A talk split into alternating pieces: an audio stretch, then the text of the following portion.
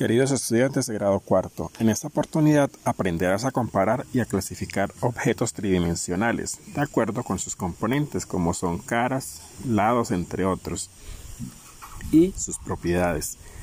Recuerda que en el mundo de la geometría es común ver figuras tridimensionales.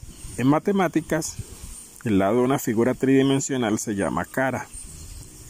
También recuerda que los poliedros son figuras que tienen cuatro o más caras. Cada una de ellas es un polígono.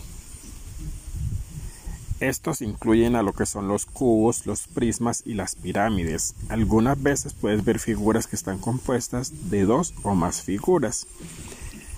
Veamos un ejemplo de algunos poliedros comunes.